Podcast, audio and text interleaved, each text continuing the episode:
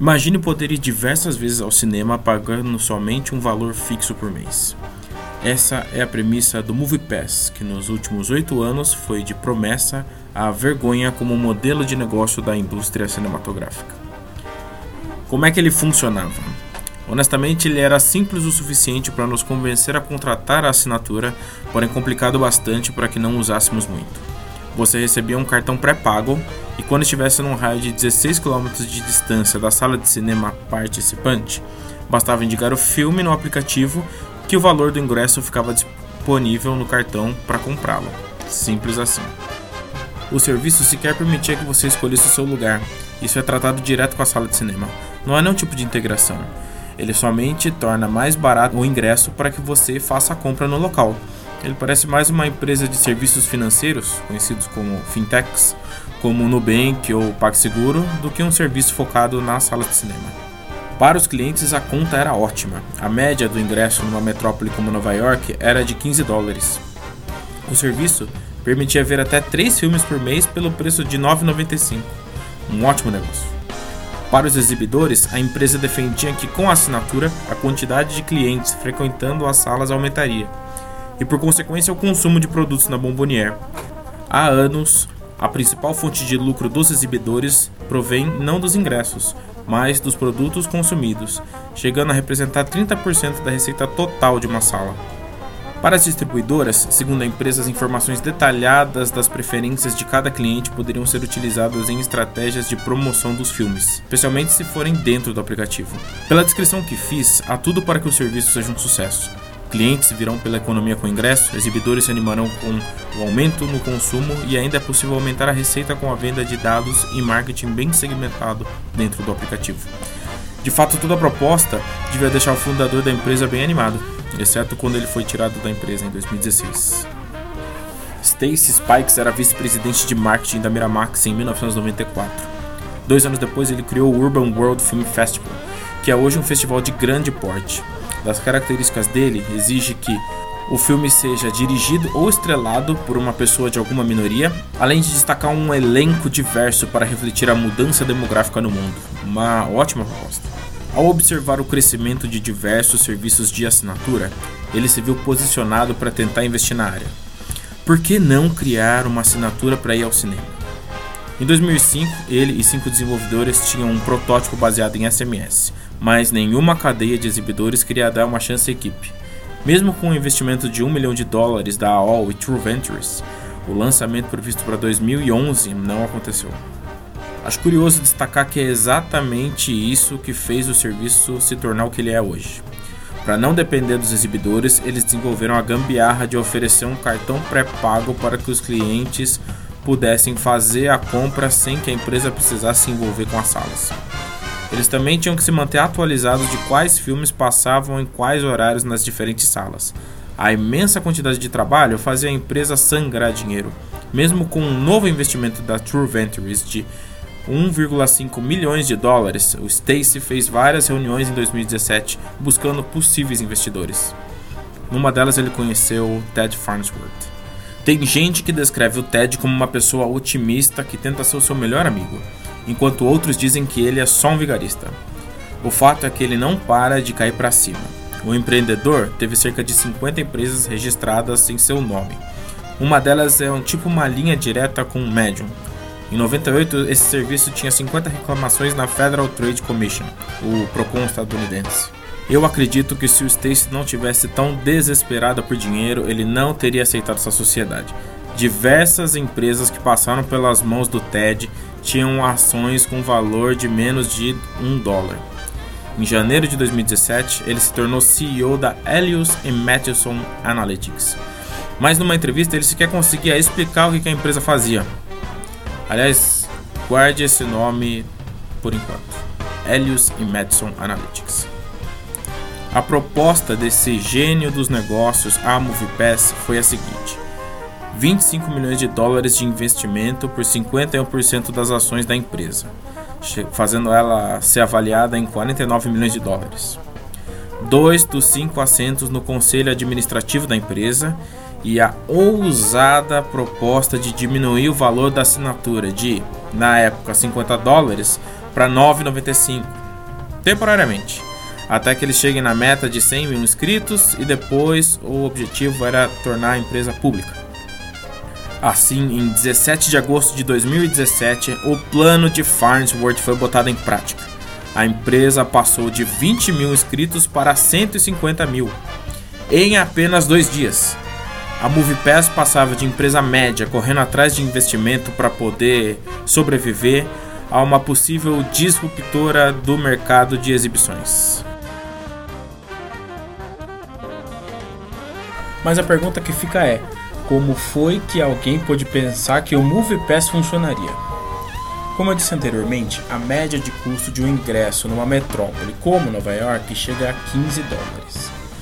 Numa entrevista ao site Recode, o CEO da MoviePass, Mitch Lowe, que é um ex-executivo da Netflix, enche a boca para corrigir o jornalista que deduziu que o, que o preço médio de um ingresso seria de por volta de 9 dólares. Não, ele diz, o preço médio nacional é de 8,73. Os incríveis 27 centavos de diferença que o executivo faz questão de frisar parece mais um aceno aos investidores, a fim de deixar claro que se um assinante vai somente uma única vez por mês ao cinema, a empresa não dará prejuízo. Há uma grande diferença entre o preço médio no país todo e o preço médio que a MoviePass paga. De início, todas essas startups partem de um princípio que provavelmente perde muito dinheiro envolvem uma ideia ousada para reconstruir todo o mercado atual. Parece que a lógica da empresa era conquistar pessoas que vão várias vezes ao cinema ou que moram em locais onde o ingresso é muito caro, até o ponto de conseguir a assinatura da maioria das pessoas que só podem ir uma vez ou poucas vezes ao ano. Assim, a empresa perde receita com os cinéfilos, mas recupera esse valor com quem consegue ir pouco ao cinema. Mas essa premissa só funciona se eles obrigatoriamente tiverem o um monopólio absoluto do consumo de filmes. Aliás, o próprio CEO confirma isso. Ele diz: 89% dos americanos vão apenas 4 ou 5 vezes ao cinema por ano. Quando assinam o MoviePass, o consumo dobra para cerca de 10 filmes. Isso é menos de um filme por mês. Eles balanceiam os 11% da população que vai ao cinema 18 vezes por ano antes de assinar o serviço e depois passam a ir 3 vezes por mês. Funciona. Ao longo do tempo, acaba resultando em um filme por mês para cada assinante. Só que a realidade não é exatamente do jeito que ele acredita. Pegue, por exemplo, uma jovem solteira de um centro urbano para ela, a experiência do MoviePass pode compensar muito economicamente, considerando que ela provavelmente vai se deslocar através de um transporte urbano e vai consumir pouco ou quase nada na Bombonier.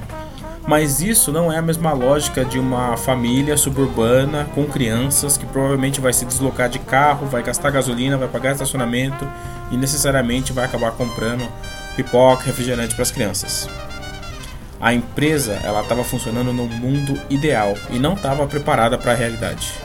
Agora entrando fundo nas maracutaias, em julho de 2018 a empresa perdia 40 milhões de dólares mensalmente.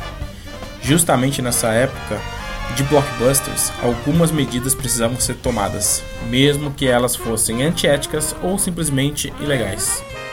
Logo após o corte de preços em agosto de 2017, uma das maiores redes de salas de cinema, a AMC, divulgou uma nota à empresa afirmando que estava buscando medidas legais para que não fosse possível utilizar o serviço nas suas dependências. Isso porque a MoviePass cadastrava as coordenadas das salas, horários e os filmes que estavam sendo exibidos sem o consentimento da empresa. Em 9 de agosto de 2019, ficou público, através do relato de vários ex-empregados da empresa, que o CEO Mitch Lowe ordenou que as senhas de diversos usuários fossem alteradas para impedir que eles comprassem o ingresso. De acordo com a empresa, houve uma atualização que evitava fraudes, mas isso aconteceu justamente na época no qual estava estreando no cinema Vingadores Guerra Infinita.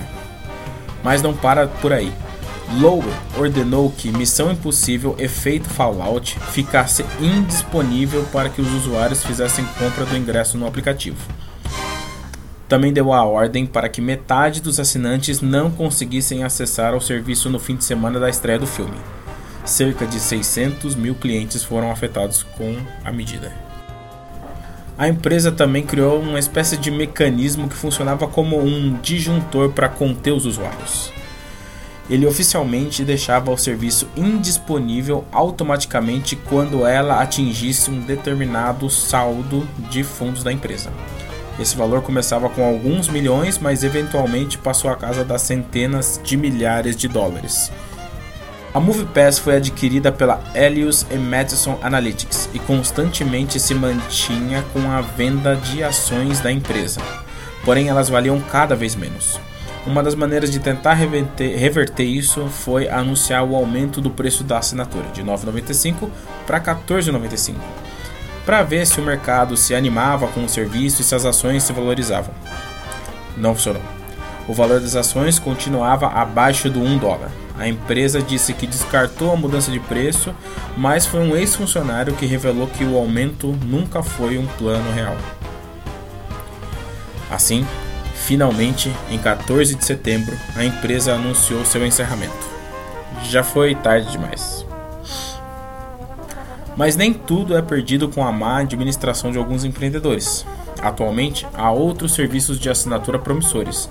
Um deles é o A-List, que pretende atender somente a rede de cinemas AMC, e também o Cinemark Movie Club, da rede Cinemark. Um artigo da Flavorwire sugere que o modelo de negócios não devia tentar imitar o da Netflix, mas sim o do jornalismo, que também já não vai bem das pernas. No qual existe assinatura, porém a maior parte da receita proferia da publicidade que vai passar nas salas de cinema. Lembra do Stacy Spikes, o fundador do serviço? Ele não desistiu de tentar reinventar o cinema. Ele criou um Kickstarter para o seu novo serviço, o Pre-Show. Ele é um aplicativo que vai te dar um ingresso de cinema de graça basta que você assista 15 minutos de publicidade. O software utiliza inteligência artificial para identificar se você está realmente olhando para a tela do seu celular ou tablet. Resta saber quantas horas de publicidade serão necessárias para a gente acabar comprando uma cesta básica. Talvez esse devia ser, devesse ser o novo foco dele. Bom pessoal, obrigado por ter ouvido até aqui. Esse é um artigo que eu estava querendo escrever faz muito tempo sobre uma empresa que está tentando mudar o mercado de cinema. E, na minha opinião, é um interessante estudo de caso, mesmo tendo resultado aí nesse desastre financeiro. Mas um lado bom foi que, por algum tempo, investidores americanos financiaram parte dos ingressos para a população em geral. Bom, pessoal, então é isso. Enfim Cinema vai ficando por aqui. É, assinem o podcast, entrem no site enfimcinema.com.br, entrem no nosso grupo do WhatsApp para não ficar dependendo de algoritmo de rede social. E só lembrando que nosso podcast é uma produção Casa de Vó. Conheça os outros podcasts na descrição do link. Um abraço e obrigado pelo apoio.